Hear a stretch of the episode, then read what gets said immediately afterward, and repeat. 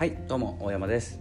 えー、前回はですね思いが伝わる話し方っていうのは話し方にフォーカスするのではなくて思いを言葉に変換するというところにフォーカスしてみましょうということで終わったと思うんですけれども今回はですね具体的に言葉にしていくという大切さこれをですね学んでいきたいなと思います。まあ、考えることとか思うことっていうこと自体がですねすでに言葉に、言葉に変わっています言葉という形に変わっています。話したいって思ったらですね話したいことが言葉に変わっている。でその言葉を外に出していいのかが、え迷いどころなんです。そのうちですね言いたいことじゃないことに変化してしまう。言いたいことが思いが言葉になってるんですけれどもそれが表に出る時外に出る時相手に伝わる時にえ、もう言いたいことじゃないものに変わっている、ま、相手の表情とか、たえ、思い立った時間からの経過時間とか、え、その時間で形変えます、え、言葉にしないと、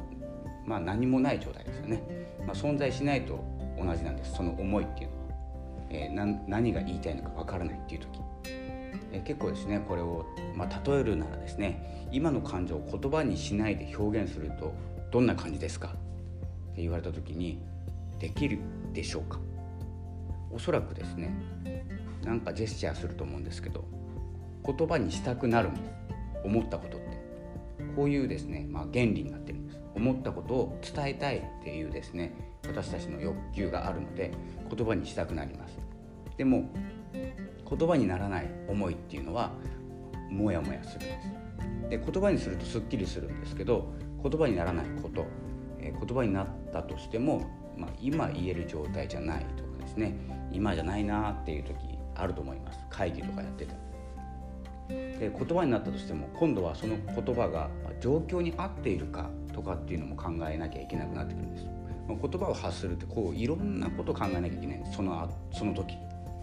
なので、まあ、状況を考えないで全部喋るっていうこともできるんですけど俺が俺が状態になってしまうとまああのそうですよね。何て言うんですか。嫌われてしまいますよね。まあはっきり言うと。で協調さ協調性というものがない和を乱すっていう人になってしまうので、まあ、遠慮するんです。でそのうちその時間で言葉って形を変えます。つまり思いが形が変わってしまうんです。思いの形が変わってしまうんですね、まあ、言いたいことですね、まあ、これが心の声内側で詰まってしまっている状態。まあ、今で言うとですねよくこうクラブハウスの、えー、話をよく出すんですけど状況分かりますよね。こうお話できる状態なんだけど思ったことがあるんだけど、えー、心の声と今の場の雰囲気誰かが喋っている場でも喋りたい。でもうここで思いはせき止められてしまう。そんな感じになってしまうんですね。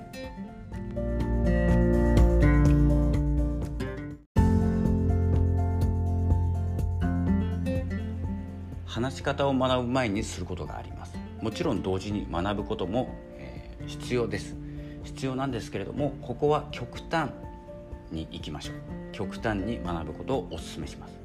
仮に話し方が上手くなってしまうと思いは違ったものとして伝わることになります、えー、ものすごくですねこれは極論です。なので、えー、言葉だけを特化してしまうと、えー、思いは伝わらない方向に進んでしまいます。思いはですね外側だけの言葉を鍛えたところでですね伝わり方は変わらない言葉が伝わるワードとして伝わるんですね。それが思いが出ていない状態ですのでモヤモヤ感は残ります。ちょっとですねまあこれも極端に言ってますけれども、え中身はなくて話が上手い人というふうな見られ方をしてしまいます。言葉を道具としてしか扱っていないということになりますのでどんなに鍛えても思いは伝わりません。伝え方とか話し方喋り方、本を何冊読んでも向かう先は目指しているものではないということ。まずは思いが内側にあるうちに言葉に変換できていないか、できているかそこの差になると思います、今回はどんな思いでですね言葉にしているかどんな思いを言葉に出したいか相手に伝えたいか、えー、ということなんです。えー、そしてですねその言葉というものは自分の思い言葉に変わる相手に伝わるというところで、えー、いくつもフィルターがあります。自分が伝えたい思い思いが言葉に変わる。ここが100%だとしても相手がですね相手の解釈解釈によって変わります。これ姿を変えるって言います。